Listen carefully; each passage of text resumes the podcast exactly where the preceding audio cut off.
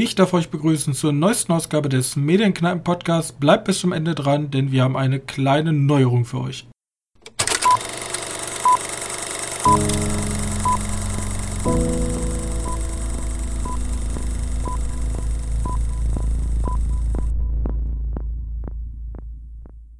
Hallo und herzlich willkommen zur Folge 118 unseres kleinen Filmpodcastes und wieder an meiner Seite mein sehr geschätzter Mitpodcaster Johannes. Hallo. So, und vorneweg möchte ich einfach mal sagen, wir sind gerade in einer kleinen Identitätskrise. Nein, nicht, aber wir probieren momentan in den nächsten Wochen ein paar neue Konzepte aus. Allen voran werden wir ein bisschen mehr spoilern. Wir werden euch immer auch vor jedem Film sagen, ob wir jetzt spoilern oder nicht. So würde ich es eigentlich hand, handhaben. Weil, ach, ja, ihr, ihr wisst ja, ihr könnt ja einfach auf Rotten Tomatoes gehen und habt ihr eine Einschätzung, wie der Film ist, ja oder nein. Und wir möchten ein bisschen deeper über den Film reden und was uns auch vielleicht an Enden ein bisschen mehr gestört hat, ohne immer diesen Spoiler-Talk, bla bla bla bla, ne? Aber wir sagen euch vorher trotzdem Bescheid. Gut. Haben wir das? Ja. Haben wir ja. geklärt? Okay. Ähm, wollen wir direkt anfangen mit dem ersten Film? Ja, ist genau. nämlich theoretisch Endless. Oder täusche ich mich? Ja, ich überlege gerade, was haben wir denn alles gesehen? Jetzt ist so ein bisschen ja bald geworden. Äh, ja, nee, fangen wir ruhig mal mit Endless an. Okay, Endless ist ein Film von Scott Kuber. Ähm, haben wir letztes Mal schon mal nachgeguckt. Ähm, der hat nicht so viel gemacht. Äh, Black oh. Mars, Fein, Finder hat er gemacht. Hast du jetzt, ja. Ja, ja. wusste ich gar nicht. Okay. Ja, doch, der hat schon ein paar Sachen auf dem. Auf jeden Kleine. Fall. Ja. Endless haben wir den Trailer gesehen und ich war eigentlich, ich hatte da richtig Bock drauf. Der war schön stimmig, es, äh, irgendein, irgendein Monster, was da kommen sollte. Und ähm, ja, ne, äh, Jesse Plemon ist, hat eine Rolle. Und worum geht's? Und wir, wir, wir befinden uns irgendwo wahrscheinlich wieder in, in einem Hinterland von Amerika. Und eines Tages ähm, geht einer der Protagonisten in eine Mine und da ist irgendwas drin. Ja, irgendwas Bösartiges ist in dieser Mine und es befällt, be befällt, äh, befällt diese Person und äh, befällt den Vater von zwei Kindern und eines dieser Kinder kümmert sich jetzt, weil der Vater wird danach immer, immer kranker und dieses Kind kümmert sich jetzt um ja, um, um den Vater, weil der Vater braucht immer Essen und er bringt ihm dann irgendwelche Tierkadaver mit. Genau, weil er auch irgendwie nicht mehr ganz so gesund ausschaut. Und wir haben äh, noch eine, auf der anderen Seite haben wir ein Geschwisterpaar, einmal gespielt hat von Jesse Plemons, der äh, Polizist ist oder Sheriff sogar, er ist Sheriff in diesem, in diesem County und äh, die, die Schwester von ihm, Carrie Russell, äh, gespielt von Carrie Russell, die ist ähm, Lehrerin und die haben auch eine ganz schlimme Vergangenheit mit ihrem mit ihren Eltern. Ja. So. Und Carrie merkt, okay, irgendwas bei dem Jungen stimmt nicht, der verhält sich so komisch und wo ist überhaupt sein Bruder und geht der ganzen Sache auf der Spur und außerdem verschwinden auch Leute in diesem, in diesem Örtchen und ja, ne? Ich ja. war irgendwie underwhelming, ne? War doch dann ein Standard-Horrorfilm. Vor allem die Stärken, dieses Monster, was da existiert, was eigentlich ganz cool gemacht ist, wird sogar, wird so gut wie gar nicht ausgespielt bis ans Ende des Films. Man sieht's so gut wie nie. Ja, ich, ich finde es auch ein bisschen, also alles ist ja relativ cool. Die Idee ist jetzt äh, mittelmäßig. Film schaut aber mega gut aus. Also danach bist du erstmal nass, weil die Stimmung ist halt irgendwie regnet es da permanent, der Boden ist matschig, irgendwie ekelhaft, siffig. Ähm, Sieht halt mega gut aus. Also jetzt einfach nur bildtechnisch. Äh, und leider ist das Viech, das die ganze Zeit, äh, ja, was man kommen sieht, leider viel zu kurz da. Also es Richtig. gibt ja gefühlt nur, nur drei Minuten on-screen von dem Viech. Ja, aber sieht halt, sieht halt alles ganz toll aus. Und wenn es einfach nur für, für das Aussehen ins Kino gehen möchte, dann lohnt sich der Film schon. Ja, aber ich fand die Story an sich auch super banal und langweilig. Also sind wir mal ehrlich, der Junge sitzt da, er ist die ganze Zeit, äh, er ist halt so super depressiv und sie ist auch depressiv und er geht halt immer wieder nach Hause und bringt da irgendwelche Tierkadaver hin. Und dieser ganze Mittelteil im Film passiert so gut wie gar nichts. Gegen Ende nimmt er am Fahrt auf, am Anfang hat er ein bisschen mal, bringt er irgendwas voran, aber der komplette Mittelteil hängt irgendwie für mich komplett durch. Halt, ja, bis auf Stimmung voll. ist da nichts. Vor allem ist halt auch irgendwie alles im heißen Fahren gestrickt. Hätte die jetzt die Lehrerin nicht auch irgendwie Probleme mit ihren Eltern und wird da sofort ihr, ihr Schutzinstinkt, Mutterinstinkt ja, da so ein aktiviert Marfa. Marfa-Momente. Ja, ja, genau, dann wäre halt, wäre halt der Junge wäre halt einfach ganz normal weitergegangen. Ja. Also Was? sowieso. Ja. Dein Vater misshandelt dich? Mein Vater hat mich auch misshandelt. Was? Deine Mutter ist gestorben? Meine Mutter ist auch gestorben. Boah, krass. Ja. Ja, wie gesagt, und diese ganze Aufmachung ist erstmal furchtbar boring. Und, aber ja, im Laufe des Films kommen wir dann immer näher daran. Und ja, da fand ich Malignant besser. Als ja, genau. Film jetzt gesehen. Ja, Malignant ist halt sowieso bei mir ganz viel. Aber dazu irgendwann anderen mal noch mal mehr. Aber Johannes, äh? du hast da doch so einen anderen Horrorfilm gesehen. Ja, ne? Und zwar nur zwei Tage später oder so. Ja. War der äh, besser? Die Rede ist von The Night House. Der lief, lief jetzt halt auf Netflix, ach halt gar nicht, ja, auf Disney Plus lief der an. Ähm, und ich glaube, der heißt ein bisschen anders. The House at Night. The House at Night im Englischen. The House at Night im Englischen und The Night House im Deutschen, okay. Äh, ja, ist ja auch relativ wurscht. Da geht es halt einfach nur darum, dass eine Frau ihren Mann verloren hat und jetzt alleine in diesem relativ großen Traumanwesen, was die sich zusammengezimmert haben. Äh, und halt ein bisschen paranoid wird. Und halt versucht ein bisschen über, das, über den Background ihres verstorbenen Mannes herauszufinden. Weil da irgendwelche Ungereimtheiten entstehen. Ja, und das ist eigentlich ein ganz solider Film schon. Ähm, was, was soll ich denn noch dazu sagen? Rebecca Hall macht halt einen tollen Job als, also muss den ganzen Film alleine tragen, weil nur sie ist relativ relevant. Alle anderen kommen halt gefühlt nicht vor. Mhm. Ja, und, und da, da bauen sich halt ein paar Wendungen und Irrungen auf. Äh, hier nochmal vorzuheben sind, es gibt da so ein paar, ja, Jumpscares würde ich jetzt nicht nennen, aber so ein paar Gruselmomente, wo man so dieses Haus zeigt und einfach nur von den Umrissen von, von, von, ja, von irgendwelchen Konturen. Weißt du, da ist immer so eine Säule und wenn man die Kamera jetzt so hinstellt, dann könnte das aussehen, als wenn da jemand steht. Mhm. Weißt du, da kriegst schon so gruselige Effekte und am Anfang sieht das immer nur so aus, als wenn da jemand steht, aber zum Schluss bewegt sich das dann. Also heißt, du siehst halt dieses, dieses, diesen Shot denkst du, da könnte einer stehen und dann dreht sich das. Also dreht sich diese Kontur und du denkst, oh, da ist einer. Wow. Äh, ein paar nette Ideen dabei.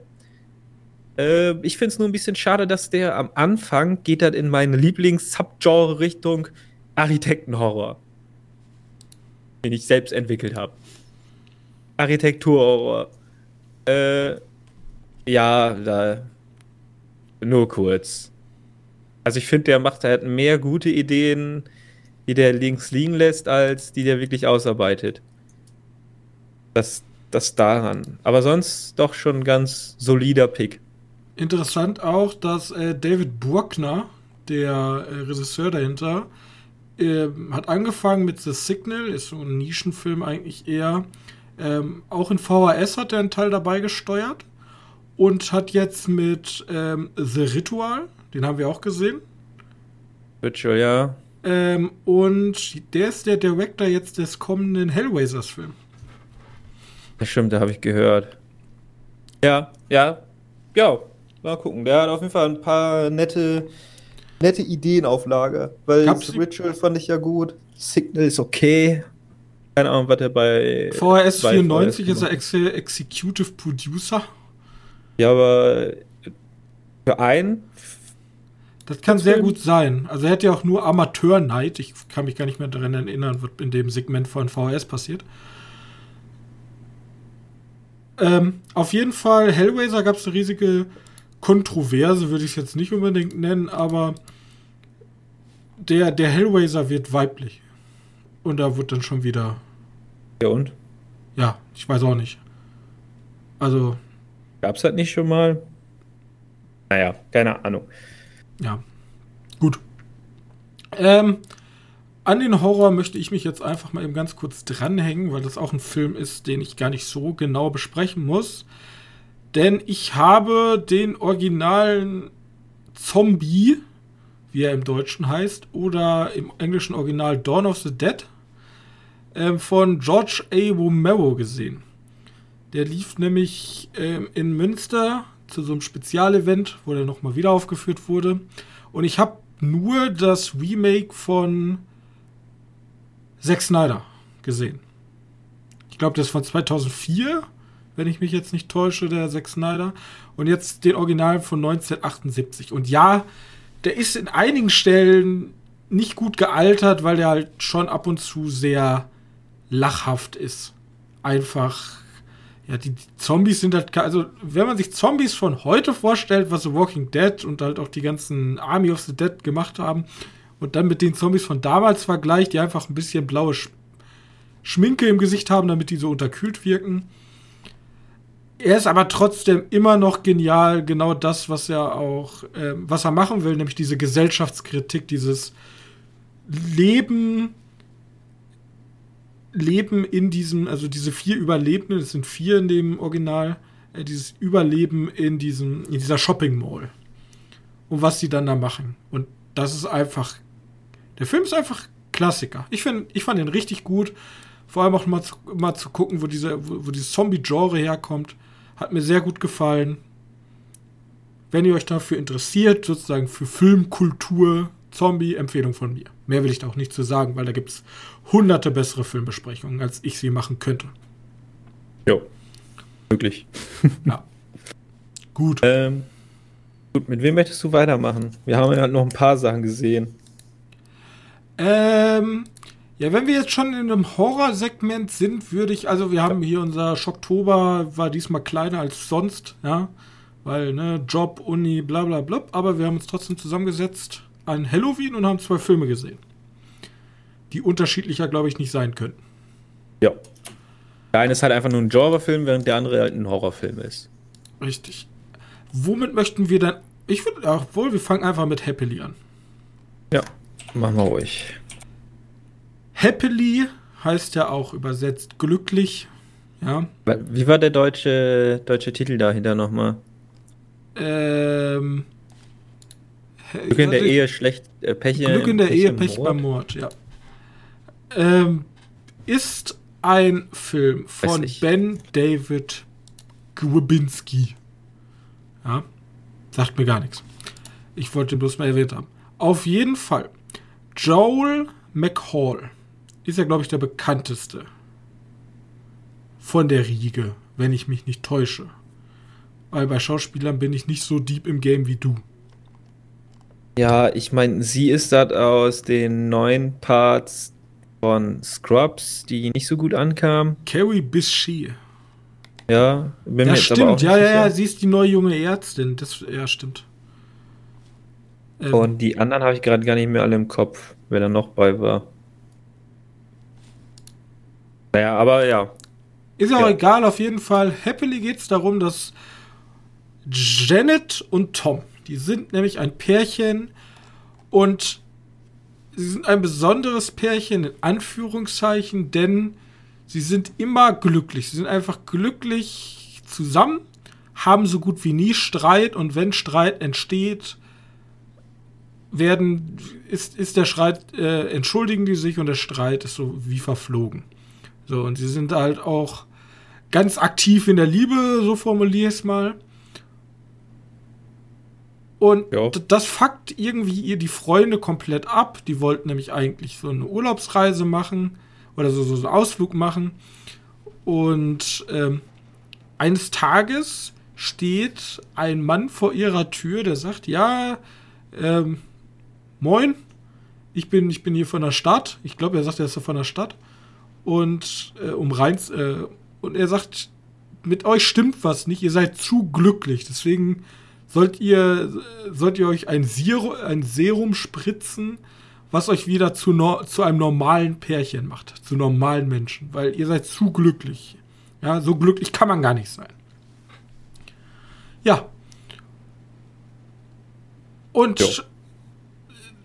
Ob sie das Serum nehmen oder nicht, lasse ich jetzt mal aus vor. Auf jeden Fall machen die sich auf, die gehen zum, die gehen hier, wie heißt es, in eine, mit, mit, also sie werden dann doch wieder eingeladen, weil anscheinend nicht alle Freunde wollten, dass sie äh, wegbleiben.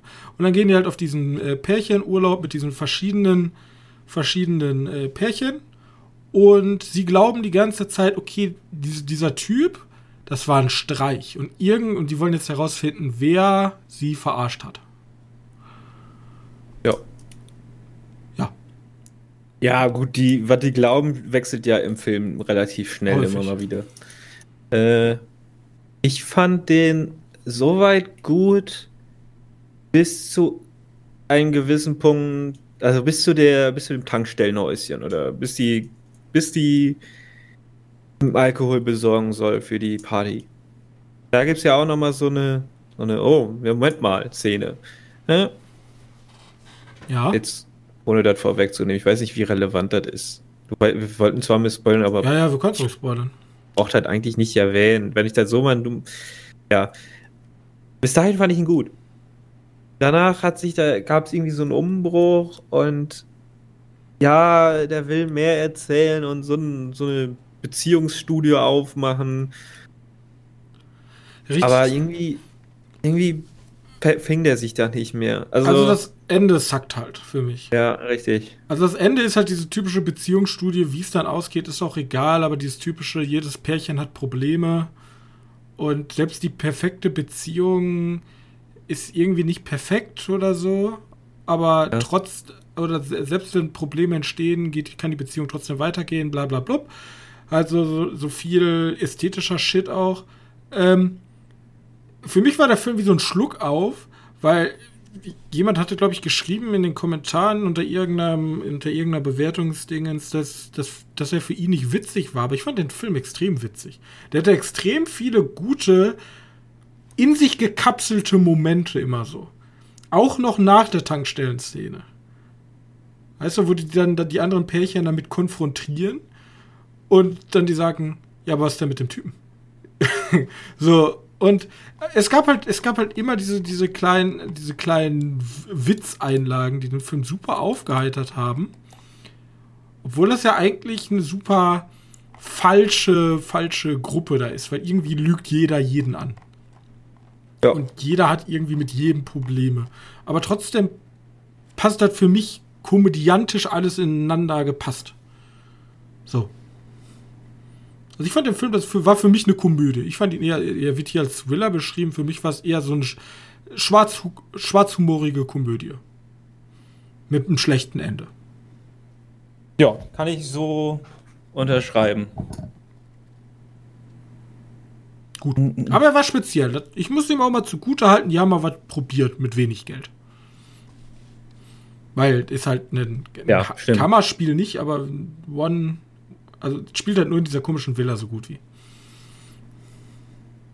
Ja, ich nenne ihn auch immer, ich nenne sowas auch immer noch gerne Kammerspiel. Ja, ist ein Kammerspiel. Es gibt halt einmal die Tankstellenszene und einmal bei denen zu Hause. Und ganz am Anfang bei einer Party, aber größer, also 90% spielen in dieser Villa. So. Ja. Gut. Äh, also, möchtest du mal einen nächsten Film machen? Weil da bin ich jetzt interessiert, was du dazu sagst, weil ich habe den ja schon ein paar Mal gesehen. John Carpenter. Er ist ja bekannt dafür, gute Filme zu machen. Ich weiß gar nicht, hat er einen Oscar bekommen? Äh, wofür? Weiß ich nicht. Weiß ich nicht. Also, keine Ahnung. Also, wir haben ja kurz über Halloween gesprochen. Da war er, glaube ich, sogar. War der da involviert im neuen Halloween in irgendeiner Art? Weil er hat ja den originalen Halloween gemacht. Also im ersten war der, glaube ich, der irgendwie Producer oder so. Oder hat den Soundtrack gemacht. Hat er im ersten nicht sogar Regie geführt? Wirklich? John Carpenter, ja sicher. Der erste? Nein, nein, ich, ich meine, ich meine, ich meine im, im, im Remake. Achso, im Remake. Ja, da frage ich dich, ob da irgendwie. Auf jeden Fall, ein, ein, wie, sagt man, ist ein Connoisseur der, der, der, des Horrors. Und wie, wie, wie hieß die Trio? Da war eine Trilogie, ne? Ja, ja. Wie, wie hieß die Trilogie nochmal? Äh, World's Ende der Welt. Oder äh, Apokalypsen, Apokalypse-Trilogie? Bin mir gerade nicht ganz so sicher, irgendwie so was. Irgendwie in den Bereich ging's. Apo Apokalypse-Trilogie müsste passen. Okay. Weil, also Carpenter kenne ich, meine Lieblingsfilme von ihm sind Christine und äh, die Klapperschlange. Ja. Einfach beste. Auf jeden Fall haben wir gesehen Die Mächte des Wahnsinns ein Film mit Sam Neill. Ja, den kennt ihr vielleicht aus Dinosaurier und so. Dö, dö, dö, ähm, der spielt nämlich die Hauptrolle. Der ist so ein Ermittler, der ähm, Versicherungsbetrug aufdeckt. Und der wird engagiert von einem Verlag, dass auf einmal ihr, ihr Autor fehlt. Der Autor ist weg aber die, die, der hat das Skript dabei. Er hat das Skript für den, das neue Buch, das heißt nämlich In the Mouth of Madness oder Die Mächte des Wahnsinns. Ich weiß gar nicht mehr, wie der, wie der Resist. Shutter, äh, Sutter Kane, so heißt er. Äh, Sutter Kane, das ist dieser Autor und der ist weg. Und er macht sich zusammen mit der Lektorantin auf die Suche nach, nach dem, nach dem, wie heißt das? nach dem Autor. Und sie, sie kommen an einen Ort, der eigentlich gar nicht existieren sollte. Und stellen heraus, okay, wir durchleben gerade das Buch. Ja, wir sind gefangen in der Fiktion von dem Autor. Gab's ja, äh, gab's ja schon häufiger. Gab's schon häufiger. Und hier, hier hat man aber ganz viele Metaebenen aufeinander gelegt, weil wir hören die Geschichte von, also, ähm, von John Trent, gespielt von Sam Neill, der einem Psychologen in einer Psychiatrie die Geschichte von sich erzählt, dass er in einem Buch existiert, sozusagen. Also äh, sehr viele Ebenen aufeinander. Und was passiert, also was dann schlussendlich in diesem Dorf passiert, ist dann HP Lovecraft-like, würde ich schon nennen. Also es passieren halt so un nicht unaussprechliche Sachen, aber es wird halt, es gibt halt immer dieses Tor. Es gibt ein Tor, da äh, soll die Hölle hinter sein oder irgendwelche Wesen hinterleben. Und auch die, die Monster-Designs sind halt immer so, okay, irgendwas, irgendwas durchzieht dieses Dorf, was es immer weiter vergiftet. So, die Bewohner fangen an, so Geschwülste zu bilden. Der, unser Protagonist sieht in Gemälden oder in ähm, irgendwie in Schatten Sachen, die gar nicht existieren sollten und hat halt einen super krassen H.P. Lovecraft-Vibe. Und in sich fand ich den Film richtig, richtig gut. Ja, der hat auch seine Schwächen, vor allem, vor allem als dann sozusagen Sutter, Sutter Kane gezeigt wird, was eigentlich sein Plan war und was danach passiert, da dachte ich, okay, das wird jetzt mir ein bisschen zu abgedreht und schon lächerlich. Einfach, also der Film hatte das Budget dafür nicht, aber ähm, Carpenter lebt ja auch, macht ja auch Filme häufig mit niedrigem Budget. Und Aber sonst so die Monster-Designs und auch die, die, die Erzählung und dieses, dieses Einfangen von H.P. Lovecraft so als Vorlage hat für mich extrem gut funktioniert. Und dieses, dieses weltumfassende, es geht nämlich immer darum, dass viele Leute glauben, dieses Buch macht die Menschen wahnsinnig. Oder dieses Buch, sobald die das Buch lesen, verändert das die Menschen.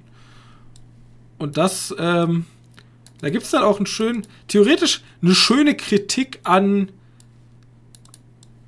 an dem Medienkonsum der Menschen. Weil das Buch ist dann schlussendlich, da will ich gar nicht vorgreifen, aber das Buch ist nicht die Schuld, warum die Menschen wahnsinnig werden. Nicht alleine. So. Johannes, hat dir meine Zusammenfassung. Ich mag den Film. Punkt. Das ist gut. Das ist gut, ja.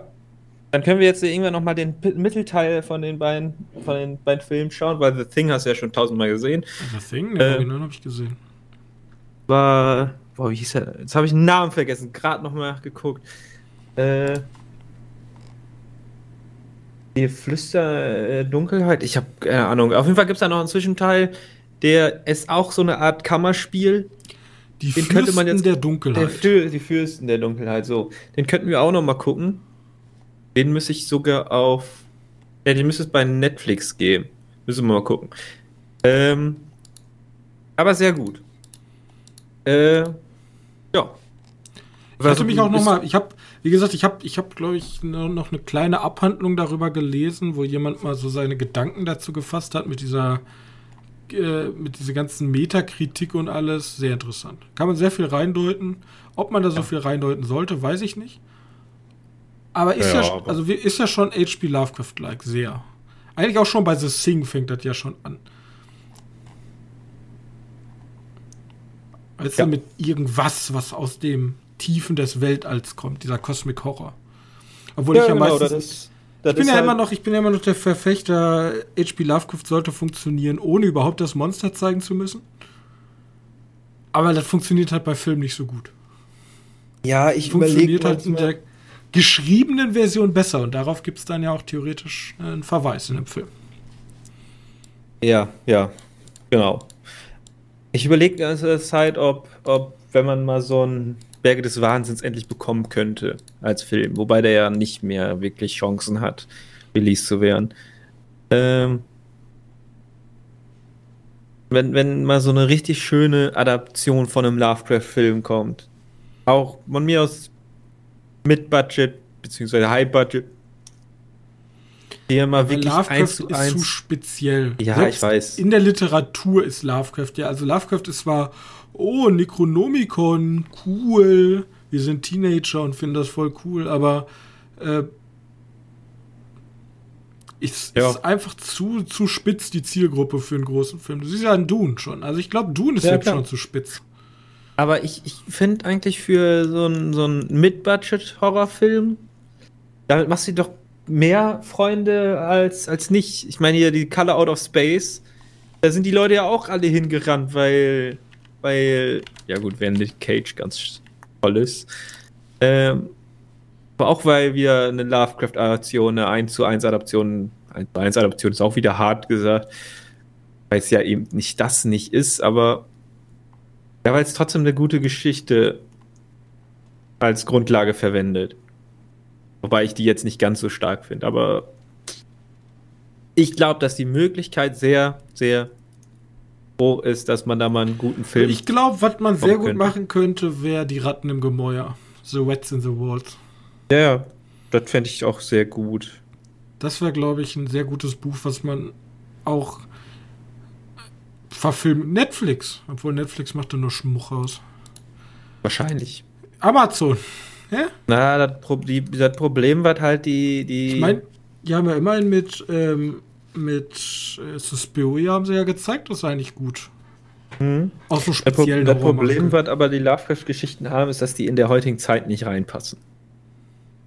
Also, Netflix vor allem möchte halt einen Haufen bunte Charaktere haben. Und Lovecraft ist gefühlt das Gegenteil von bunten Charakteren. schon ein Problem, wenn man Bücher von einem Rassisten nimmt. Das stimmt schon. Ja. Ja. Aber man kann ja auch Lovecraft auf eine neue Zeit interpretieren, ja? Das geht ja auch. Vor allem, vor allem, aber, aber da ist Ratten im Gemäuer, ist, glaube ich, nicht da der gute Film, der sich gut, oder ein gutes Buch, was sich gut adaptieren lässt. Aber Berge des Wahnsinns, das müssen halt eigentlich nur Leute sein, die von der Universität kommen. Problem dabei, da sollten Leute sein, die von der Universität kommen, 1900 rum.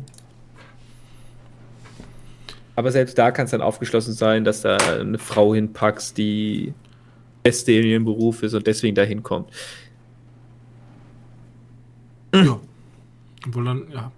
Du hast immer irgendwelche rückständigen Leute, die rumweinen, dass das ja historisch inakkurat ist, aber dann irgendwie, keine Ahnung, der Soldat James Ryan abfeiern wegen seiner unfassbaren historischen Genauigkeit. Total. So. Wir kommen später nochmal zum diversesten Cast aller Zeiten. Kommen wir erstmal zu einem Film, den wir auf dem Fantasy Filmfest gesehen haben. Ich hoffe, ihr wart alle da in eurer Stadt eurer Wahl. Ähm, aufgrund der Filme, die in der Woche liegen, ähm, haben wir uns für einen einzigen Film entschieden, den wir aber auch auf jeden Fall sehen wollten, weil der erst relativ spät bei uns überhaupt ins Kino kommt, wenn überhaupt. Nämlich das Lämpchen, das The Lamp. Ja, ich glaube, der hat keinen deutschen Namen. Das Lamm, doch, Lamm. Okay. Und Lamp. Lamp. Ja, weil hier. Die Lampe. Die, die Lampe. Ähm, und das ist ein sehr spezieller Film. Denn unsere beiden Protagonisten, Maria und Peter, ich kann leider kein Isländisch, ähm, sind Bauern in Island. Ja, ich würde die Schäfer nennen, aber ja. Schäfer. Ja, die machen auch Kartoffeln und so. Ich würde die schon Bauern nennen, ja. Selbstunterhalter, ja.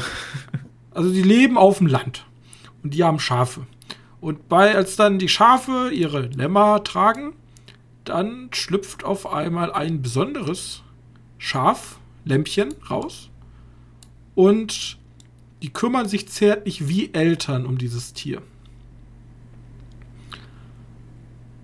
Und jetzt ist die Frage, wollen wir das spoilern? Oder wollen wir also, warte, warte, du willst jetzt einfach nur die Besonderheit spoilern, oder? Ja. Also, das, also also die Besonderheit erkennt man auch schon aus dem Trailer. Okay. Also Leute, wer ganz unvoreingenommen ist, geht jetzt einfach fünf Minuten nach vorne. Das Lämpchen ist nämlich ein Hybride. Er hat einen Kopf wie ein Schaf und einen Körper wie ein, oder er ist halb-halb. Er hat einen halben Körper wie ein Mensch und einen halben Körper wie ein Lamm. Wie ein Schaf. Ja, da hat er nämlich links hat er, glaube ich, einen Huf und rechts hat er eine Hand, eine menschliche Hand. Und links sein Fuß ist, glaube ich, auch ein Huf und rechts hat er halt einen Fuß. Das weiß ich nicht. Der trägt die ganze Zeit. Äh also ich weiß auf jeden Fall, dass er ein, bei einer Hand hat er auf jeden Fall einen Huf anstatt einer Hand. Ja, das ist eindeutig. Und ist halt so ein komisches Mischwesen und die beiden verkraften auch einen Verlust eines ihrer Kinder. Und sie nennen dieses Lämpchen dann genau wie ihr verstorbenes Kind und kümmern sich auch. Wie als wenn es ihr eigenes Kind ist. Später kommt dann noch der Bruder von dem Vater dazu. Warte, die hatten schon ein Kind? Was? Hatten schon ein Kind? Die hatten schon ein Kind. Habe ich ja voll ver verpasst. Ich habe einfach gedacht, ich soll jetzt. Wie kannst du denn verpassen? Also, come on, die standen an dem Grab des Kindes. Es gab ein Flashback, wo der Vater verzweifelt rumläuft und nach dem Kind schreit und diesmal nicht um das Lämpchen ging. Oder hast du das ganz anders Stimmt. Ja, nee, alles richtig, ja. Also. Nee, ich habe ich hab, ich hab gedacht, das wäre. Das wär, ja, gut, ich habe ich hab gedacht, das wären einfach nur Bad Dreams. Es ist halt Aber ein Film. Gut. Es ist halt ein Film, der ganz stark mit diesem Verlust, dem schmerzlichen Verlust von einem Kind spielt und diesem, diesem Wunsch oder diesem Wunder, was auf einmal passiert ist, dass dieses dieses Wesen auf einmal da ist. Und sozusagen seinen eigenen Schmerz damit zu kompensieren. Trotzdem aber auch ähm, die eigentliche Mutter, also trotzdem nicht akzeptieren zu können, dass es halt nicht deren eigenes Kind ist. Gehört denen halt nicht.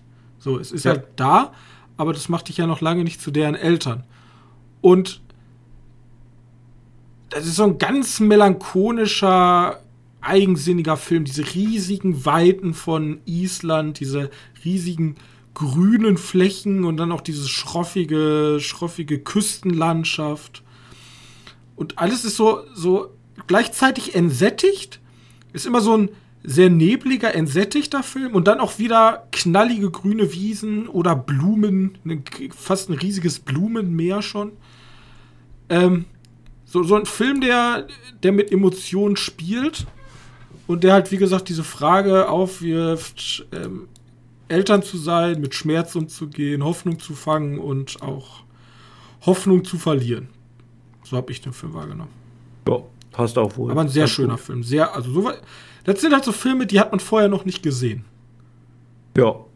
Aber ich weiß nicht, ob ich den hätte noch mal, ob ich davon hätte was anderes sehen müssen. Weil der, der lässt sich schon Zeit, ne? Ja, er ist sehr langsam. Und ja. Also wirklich sehr langsam.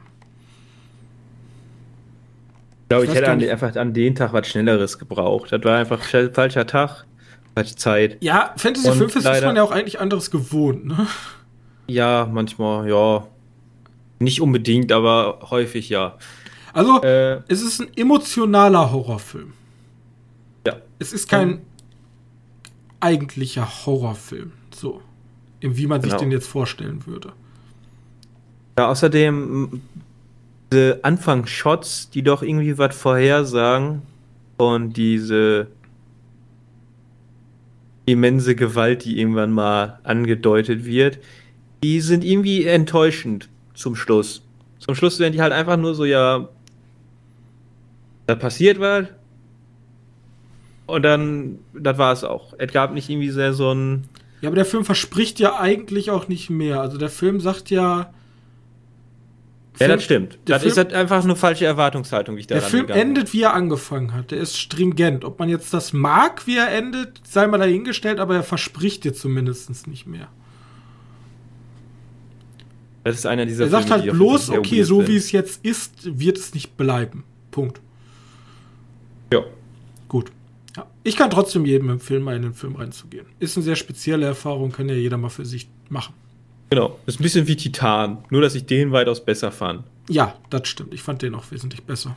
Das sind diese Filme, die, die, wirst, du, die wirst du nur einmal sehen. Und dann kannst Ja. du für dich selbst entscheiden, ob du es schade findest, dass du die nur einmal dein Leben gesehen haben wirst. Also, den Film kannst du zweimal schauen, aber du wirst wahrscheinlich selten einen Film haben, der genau die gleiche Idee nimmt. Entweder der Film fängt dich oder er fängt dich halt nicht. So Ja. bei diesen, also bei diesen Filmen, die, die viel Bedeutung in sich haben, dann, der, der Film muss dich halt catchen oder eben nicht. Und Titan hat mich von der Prämisse jetzt nicht gecatcht wie andere Leute. Ich kann verstehen, warum man ihn mag oder warum man ihn nicht mag. Äh, der hat mich jetzt schon eher gecatcht. Ich, ich hätte auch eher was Schnelleres erwartet, anderen Ton, aber ich fand den doch am, am Schluss einen sehr, sehr gelungenen Film. Ja. Hat, Ich möchte ich 67 möchte wohl, ich möchte wohl zum Schluss die ganze Zeit gefragt, wie haben die, wie haben sie es gemacht? Nicht, weil das jetzt extrem geil aussah oder so, sondern, war aber nicht schlecht. ne, auch nicht schlecht, klar. Es gibt mal einmal so ein paar Shots, wo ich mir denke, ja gut, das sieht jetzt schon furchtbar aus, aber okay. Ähm, also größtenteils ist da ein Lamm eingewickelt in, Klamotten. in, in, ja, die tragen halt ja ziemlich viel. Aber irgendwann gibt es ja auch den Unterschied, wo dann das Kind ist mit einem mit einem Lammkopf. Ganz normales Kind. Äh, ganz normaler Kinderkörper. Der, der eine Arm ist furchtbar egal. Äh, wie haben die diesen Scheiß gemacht? Haben sie ein Kind einen grünen Helm aufgesetzt, haben gesagt, jetzt. Hätte ich, wäre ich jetzt davon ausgegangen, tatsächlich. Ja, okay. Ja, keine Ahnung. Müsste man mal so ein bisschen Making-of sehen. Da wird es ganz einfache Lösung geben. Okay. Gut, dann lass mich noch einmal über einen sehr speziellen Film sprechen, den ich jetzt die ganze Zeit vor mir hergeschoben habe, aber den ich unbedingt gucken wollte, nämlich The Lobster. Den kann man übrigens bei Netflix gucken, wenn euch das interessiert. Ähm, das ist ein Film von Georgios Lantimos. Li- Lantimos. Jo, ich glaube, der wird Jorgos Lantimos ausgesprochen. Jorgos? Meine ich wohl. Ja, ich bin kein Grieche. Entschuldigung. Entschuldigung an alle Griechen. Ja, ich weiß er es hat auch auch Killing nicht. of a Secret Deer gemacht, was ja ein Film ist, den ich sehr geliebt habe. Der ist ja so ein Und The äh, Favorite, The Favorite. der auch gemacht haben. Stimmt, ja. Und der ist, also, The Killing of a Secret Deer war so ein richtig niederschmetterndes Machwerk. Und das ist auch The Lobster. Ja, klar. In The Lobster geht es nämlich, der, der hat übrigens auch eine Oscar-Nominierung bekommen, zumindest. Ähm, in dem Film geht es darum, dass die Menschen nicht alleine leben dürfen. So. Du hast eine Beziehung, wenn deine Beziehung endet, kommst du in ein spezielles Hotel, wo dir ein Monat Zeit gegeben wird. Ich glaube, es sind ein Monat, kreuze ich mich nicht, wenn es länger oder weniger ist. Ähm, ja, 45 Tage, Entschuldigung, ich habe es gerade im Nach. 45 Tage hast du Zeit, eine Partnerin zu finden. Also zwei Singles müssen sich zusammenfinden und müssen dann sozusagen noch ein paar Tests bestehen und dann wirst du wieder reintegriert in die Stadt. So nennen sie es immer. Das ist dann immer die Stadt. Und wenn du es nicht schaffst, dann wirst du verwandelt in ein Tier. Und das Tier darfst du dir auch aussuchen. So. Alternative, es gibt auch geflüchtete Singles, die sozusagen irgendwo im Wald leben. Und die Hotelgäste können auf die Jagd gehen. Und je nachdem, wie viele ähm, Ausbüchser sie ähm, betäubt wieder mitbringen, kriegen sie, kriegen sie ähm, einen Tag gut geschrieben, einen Tag extra. Und da machen die ja schon mal jetzt so eine ganz komische, Dis äh, Dis äh, ganz komische äh, Dystopie auf, die ich so vorher noch nicht gesehen habe. Mit diesem, also dieses totalitäre, jeder Mensch muss einen Partner besitzen, habe ich glaube ich schon mal woanders gesehen. Aber hier sehen wir nichts von der eigentlichen Dystopie an sich, die da draußen irgendwo existiert, in irgendwelchen Regierungen und großen Städten. Hier haben wir es halt heruntergebrochen auf unseren Protagonisten. Ähm, unser Protagonist äh, David, gespielt von äh, Colin Farrell. Generell ist die ganze Riege extrem aufgeladen von großen Schauspielern. Rachel Weisz, äh, Lea Seydoux, ich kann den Namen nie aussprechen. Ähm, Olivia Coleman, John C. Whaley und Ben äh, Wishaw, das hier unser Hack, unser Q von, haben wir vor kurzem noch gesehen in ähm, James Bond. Und die sind jetzt alle da und wollen, wie gesagt, kein Single mehr sein, sondern möchten am liebsten einen Partner finden. Und dieser Film ist so unfassbar erbarmungslos einfach. Denn diese Menschen haben alle irgendwie, also die Menschen, ich weiß nicht, ob ihr mal vom, vom Sound umgestellt habt von Stereo auf Mono. Das ist die Gefühlslage aller Menschen da draußen. Die Menschen definieren, also es gibt keinen Individualismus so gut wie mehr. Man, man findet eigentlich nur einen Partner, wenn man eine Eigenschaft mit diesem Menschen teilt, seine eigene Haupteigenschaft. Bei, äh, bei, bei unserem Hauptprotagonisten äh, David ist es, der ist kurzsichtig und er sucht halt jemanden, der auch kurzsichtig ist. Als Partner. Das ist seine Eigenschaft. Und es gibt eine, das nehme ich jetzt mal vorweg als Spoiler. Ja, wieder überspringen, wenn ich Ja. Aber es gibt eine, die hat halt immer Nasenbluten. Und unser ähm, Ben Wishoff, ich glaube, der wird auch hier nur dargestellt als der, der Nasenblutjunge. Der hat nämlich keinen richtigen Namen. Der, ähm, damit er nicht als Tier endet, schlägt er sich halt immer die Nase blutig. Damit damit er halt die, die Partnerin bekommt. Und dann ist der, oh, du hast Nasenbluten, ich habe Nasenbluten, wir passen ja perfekt zusammen. Und das halt so eine ganz, ganz bedrückende Welt da draußen. Und der Film unterteilt sich dann einmal in ein Hotel und einmal dann sieht man es aus der Sicht sozusagen der ausgebrochenen Singles. Und das auch äh, ganz ganz nieder. Also das, das ist ein wirklicher Dystopiefilm, wo du einfach schlechte Laune eigentlich die ganze Zeit hast. Du bist eigentlich die ganze Zeit, denkst du dir nur so, okay, das ist der absolute Horror, wenn ich in dieser Welt geboren werden würde. Und der Film endet dann tatsächlich mit einer Art Happy End, die aber so bitterbös und tief traurig ist, dass es, dass ich ziemlich traurig war, dass ich den Film erst jetzt gesehen habe. Also wirklich eine riesige Empfehlung, wer Zeit hat und Muße hat und auch in der Stimmungslage ist, kann sich auf jeden Fall mal ähm, The Lobster angucken, auch wenn ihr nie einen Lobster in diesem Film sehen werdet. Mhm.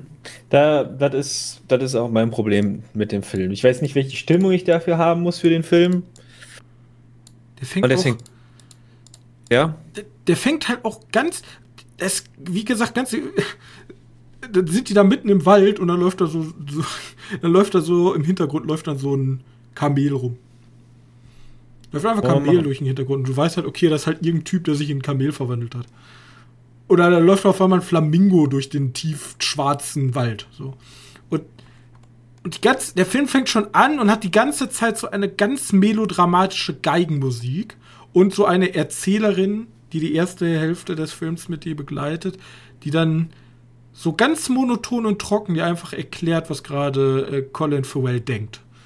Und das ist wirklich wie so, wie so ein niedergeschlagener grauer Film. Als wenn du, als wenn du aufwachst und die ganze Welt ist grau. So fühlt sich der Film an.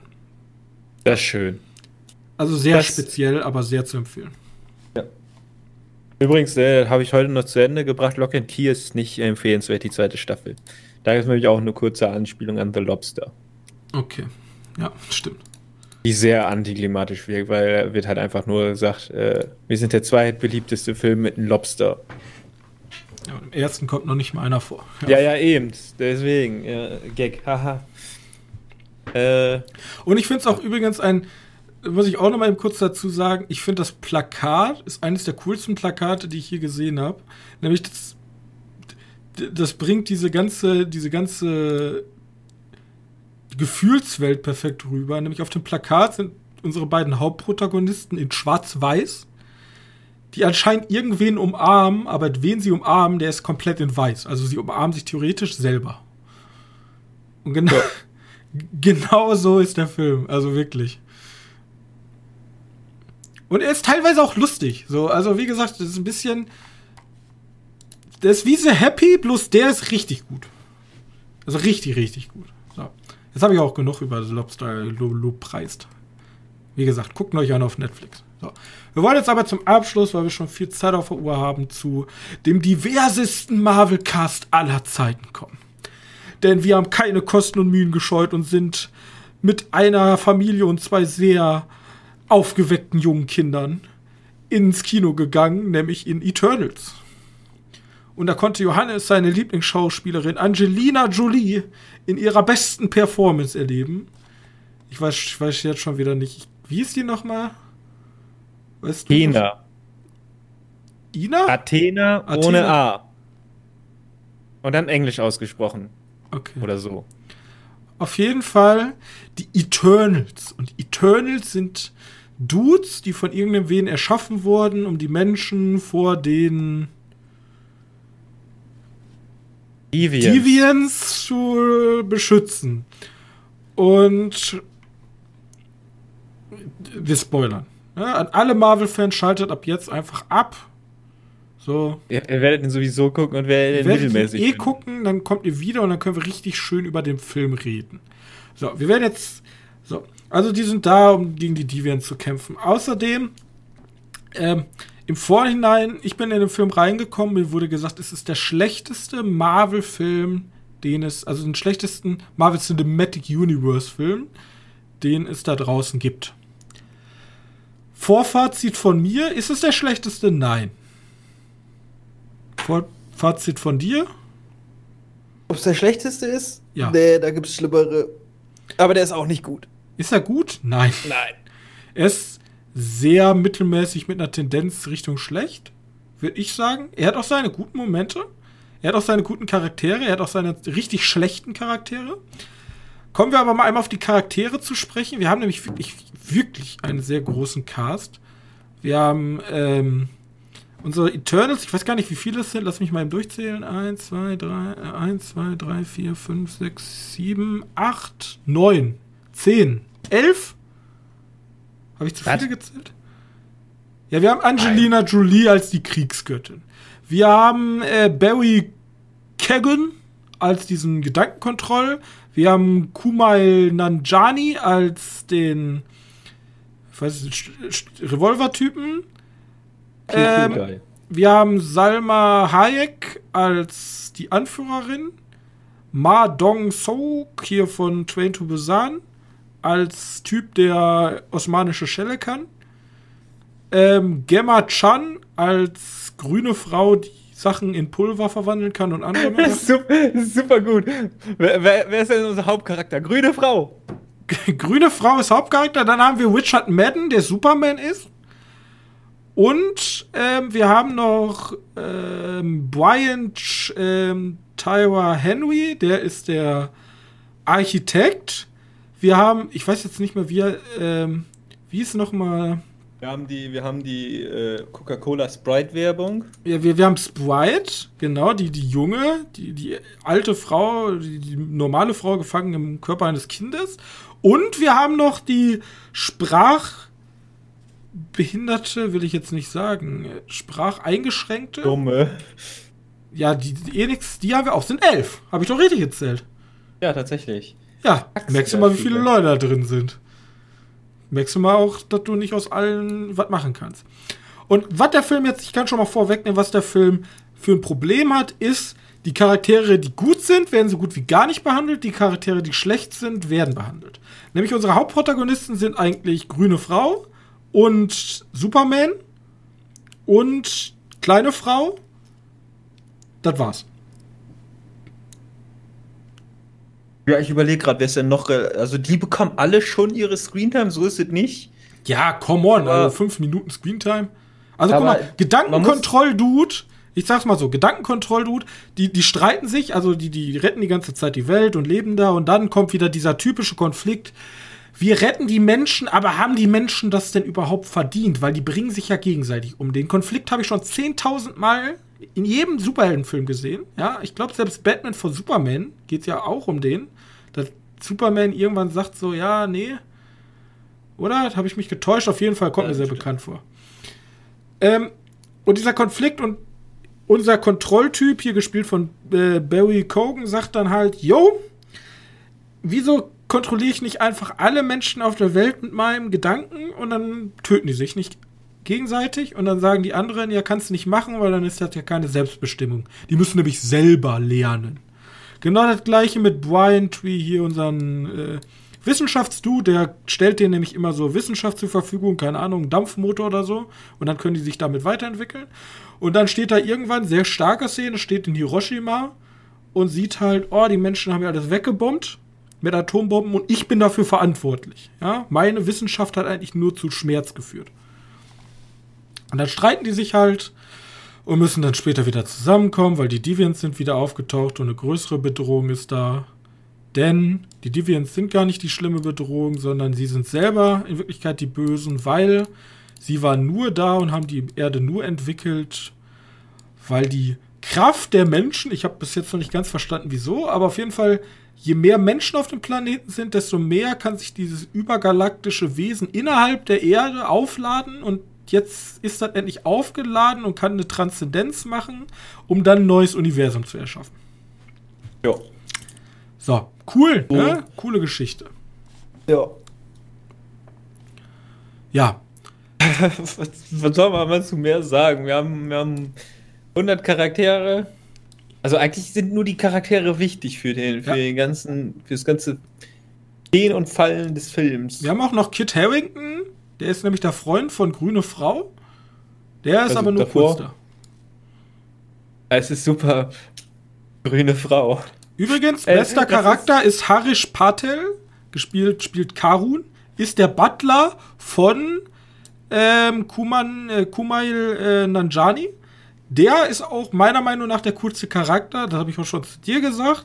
Der bringt nämlich so eine Art What We Do in the Shadow artiges Schauspiel, weil er, er hat seinen Butler dabei und er ist nämlich Bollywood-Star. Also die haben sich getrennt und jeder geht seine Wege und jeder macht so auf der Welt, was er gerade Bock drauf hat. Und er ist halt Bollywood-Star geworden. Und weil er jetzt halt unbedingt mit muss, die Welt retten, hatte sein Butler dabei, der derzeit eine Dokumentation über die Eternals dreht. Und das ist halt auch so, das hat mich halt sehr stark an dieses What We Do in the Shadows erinnert. Und der hat auch gute Gags. Bei dem macht das auch Spaß. Vor allem Ja. er und sein Butler, die, die Mischung, das passt sehr, sehr gut. Ja, das sind Ja, die Momente, die ich witzig fand. Man muss ja so sagen, er ist ja auch so ein bisschen der Comic Relief. Die anderen sind ja alle gefühlt bierernst. Ja, vor allem hier unser, unser Gedankenkontrolltyp macht einfach mal eine Hardcore-Sekte irgendwo im brasilischen Dschungel auf, wo die Menschen einfach wie, wie, wie Real-Time-Strategy-Figuren da durch die Gegend laufen und dafür aber, wie gesagt, das hat mich sehr stark erinnert an ähm, Wonder Vision. Da will ich gar nicht zu sehr spoilern, aber das ist genau das gleiche. Also wirklich er und Wonder Vision, eins zu eins gleicher Charakter. Ähm, Okay. ja, du hast Wonder Vision ja nicht gesehen. Ja. Deswegen. Ähm, dann unsere, unsere sprachbeschränkte Frau, die halt Zeichensprache benutzt, ist, ist halt einfach am Anfang da und dann weg und am Ende wieder da. Und die ist übrigens der Flash. So. Und nach diesen ganzen wirren Sachen, die ich erzählt habe, bleibt die Conclusion, die Charaktere haben natürlich keine Chance, sich zu entfalten. Es sind viel zu viele Charaktere. Die Story ist super lame. Es gibt die ein, zwei Lichtblicke. Ich fand Ma Dong Sok halt gut. Und auch, wie gesagt, unser Comic Relief Kumal Nanjani. Fand ich gut. Der Rest mittelmäßig. Endkampf, die sagen dann natürlich, okay, wir wollen die Erde doch nicht kaputt machen, weil die sind doch cool. Und kämpfen halt, es gibt einen Verräter, ich verrate euch nicht wen, aber einer ist der Böse ähm, unter den Eternals. Wollen halt diesen riesigen Obermufti da aufhalten, diesen, dieses Wesen, was da drin ist. Das ist cool inszeniert, fand ich, auch wenn der Kampf relativ lame ist, aber das sieht Ja, cool aus. ja, alles, alles gut. Ich finde, das ist so eine Art, da wo die ihr CGI verwenden, wo ich mir immer sagen kann, ja, Die doch schön. kämpfen halt auf einer Vulkaninsel, wo der Vulkan ausbricht, während um sie herum diese riesige Hand dieses Überwesens aus der Erde bricht. Und das sieht Ja, schon ja. cool aus. Aber das reicht halt nicht, wenn ich vorher Thanos-Kriege gesehen habe und so, um daraus Ja, nee, jetzt ich einen guten finde Film find zu aber, es gibt ja, es gibt ja diese, diese Kampfszene untereinander. Äh, wenn dann hier Flash mal ein bisschen draufhaut, sieht das schon. Also, ich, also ganz ehrlich, ich kam mir die ganze Zeit vor, als wenn ich hier diese äh, Injustice, kennst du noch? Injustice 2, da gibt's Flash halt auch als Charakter. Als wenn ich den die ganze Zeit zugucke, wie der ein und dieselbe Fähigkeit macht. Ja, immer Aber das diese, das diese gut Videofähigkeiten, wo du dann kurz in diese Ja, genau. Videosequenz gehst, ja. Genau. Aber, aber es sah halt cool aus. Demnach kann ich gar nicht absprechen. Aber wie Äh, gesagt, äh. Charaktere haben keine Chance, wirklich tief sich zu entwickeln. Diese Motive von Individualismus, die jetzt ja wirklich sehr häufig in unseren Filmbesprechungen äh, als Thema herausgestiegen ist. Individualismus, wir sind Eternals, die hier eigentlich sind, um eine größere Aufgabe zu erfüllen. Aber wir sind ja trotzdem keine Menschen, aber Wesen, die Selbstbestimmung wollen. Das bricht halt bei ein, zwei Leuten kurz aus, aber danach ist halt weg. Danach geht es halt trotzdem wieder, die Welt zu retten und ja, wie gesagt, schwach. Vielleicht kommt da noch was Cooles mit den Eternals und vielleicht fügen die sich ja gut ins Marvel Wahrscheinlich Cinematic nicht. Universe ein. Also, ganz ehrlich, wahrscheinlich nicht. Wahrscheinlich sind die jetzt weg. ja, denke ich auch, weil das sind einfach zu viele.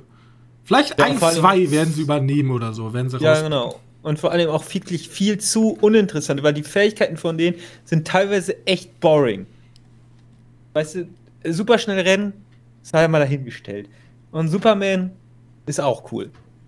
Aber grüne Frau kann nichts. Also wirklich, die kann Ja, die halt so, gar nicht. Grüne Frau haben sie aus, ähm, Grüne Frau haben sie aus hier dem Anime, wie hieß er? Weiß nicht.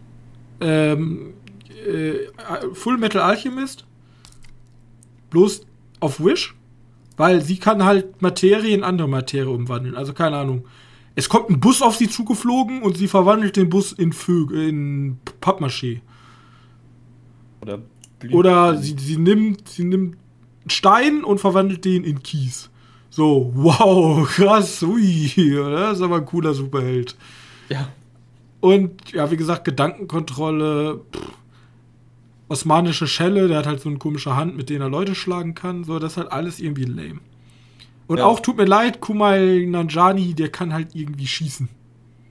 ja. Der kann einen Schuss länger aufladen, da macht er immer einen größeren Pump. Er ist halt einfach Samus Aran. Und auch Illusionen, wie gesagt, da fand ich ähm, Jack Gildenhall besser mit seinen Illusionsdrohnen. Wer konnte denn Illu Ach ja. Ja, schon wieder vergessen. Ziemlich viel. Angelina Jolie dabei. kann gut mit hergecheateten Waffenkämpfen. So, mehr gibt's da auch nicht zu, zu sagen zu dem Film. Punkt. Mittelmäßig, aber nicht der schlechteste.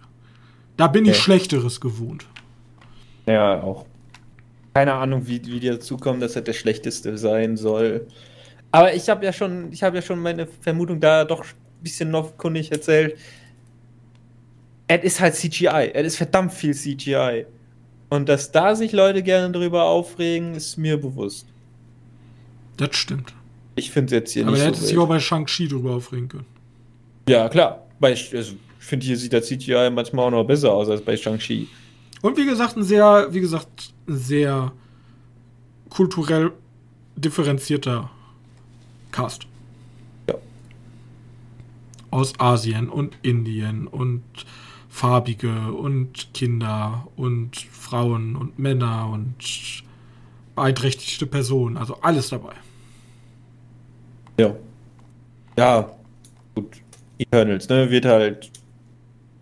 Also, weil ich noch, weil mir noch eins, eine Sache in den Filmen negativ aufgefallen ist, wie häufig stellen sich die Dudes in eine Reihe? Ja, das kommt, glaube ich, auch ein bisschen dieses. Das kommt ein bisschen von Chloe Zhao. Ähm, Ja, macht die gerne so Character-Shots, so, Ja, was also sind alle meine wichtigen Charaktere? Nomadland ist ja auch bekannt dafür, dass die einfach mal um so eine Person rumfilmt, wie die, die, wie die dann in den Sonnenuntergang oder Aufgang guckt. Und da, das ist schon ab und zu rausgeschieden. So dass ich, okay, da ist jetzt Chloe Zhao, die möchte jetzt gerade gerne, dass da, ne, dass hier irgendwer bedeutungsschwanger in die Sonne guckt. Aber das passt halt hier, also keine Ahnung, das, die ist halt einfach in die Marvel-Mühle geraten. So, die dachten sich, oh, eine Oscar, Oscar-Gewinnerin. Naja, ich, anscheinend, anscheinend ist sie, ist sie selbst dahin gegangen. Also sie wollte einen Marvel-Film drehen. Aber warum die dann irgendwie auch den gleichen Druck verzapft, keine Ahnung.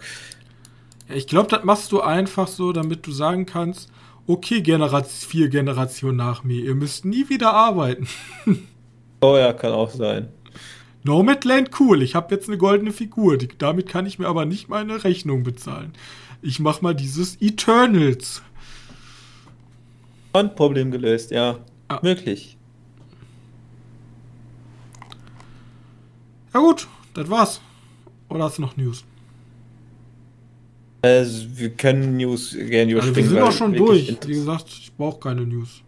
Ja, ich hatte, ich hatte hier was zu Batgirl und so ein Blödsinn, Ja, aber machen wir nächstes Mal. Alles verschieben. Läuft uns nicht weg. So. Ja. Was uns aber wegläuft, sind unsere, unsere potenziellen Zuhörer. Warte, warte, warte, warte, warte, warte. Willst du noch das Dingens-Game spielen? Ich habe was Ach vorbereitet. so, du hast das vorbereitet. Ich dachte, okay, okay, sicher. Ja, keine Angst. Ja? Ich habe ich hab was vorbereitet. Ich muss ein paar Sachen entfernen und ich habe ein paar Sätze, also ein paar Texte so überarbeitet, dass man die ansatzweise verstehen kann.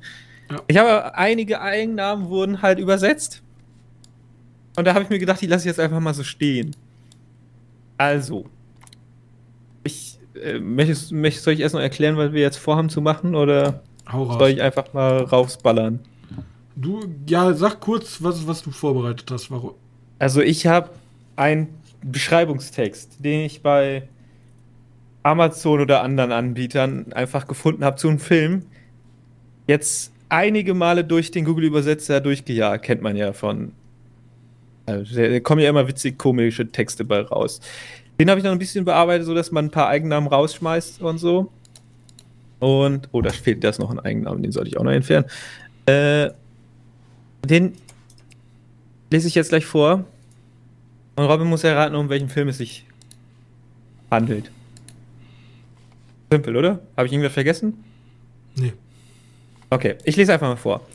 Also, der Chef, Punkt, Punkt, Punkt, möchte sein Geschäft ausbauen.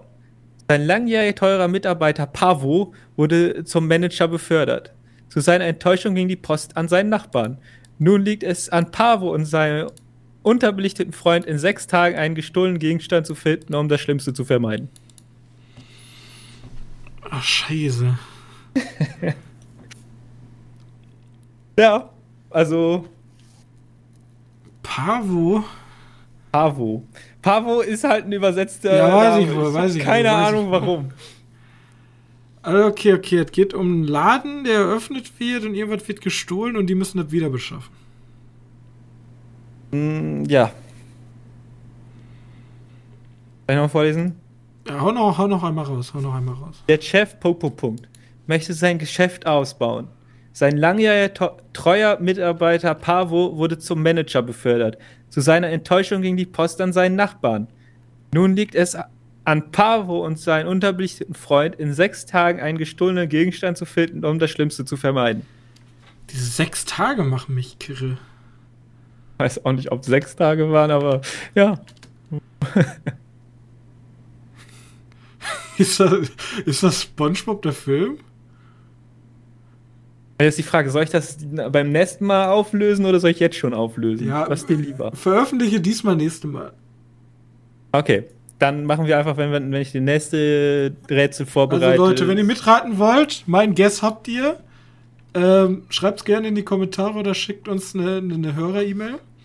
Äh, nächstes Mal kommt dann die Auflösung. Wir möchten uns bedanken, dass ihr bis hier dran geblieben seid. Wenn ihr uns noch einen Gefallen tun äh, möchtet, dann schreibt uns doch direkt bei eurem Guest ein bisschen Feedback dabei, was wir noch verbessern können. Ja, äh, wie wir, wie wir noch, noch interessanter für euch werden können und lasst doch gerne eine nette Bewertung da. Ob jetzt bei iTunes oder ein Follow bei Spotify ist euch überlassen. Ich wünsche euch eine angenehme Woche und wir sehen uns dann hoffentlich nächste Woche wieder. Zur Not wieder in zwei Wochen. Bis dahin. Tschüss. Tschüss.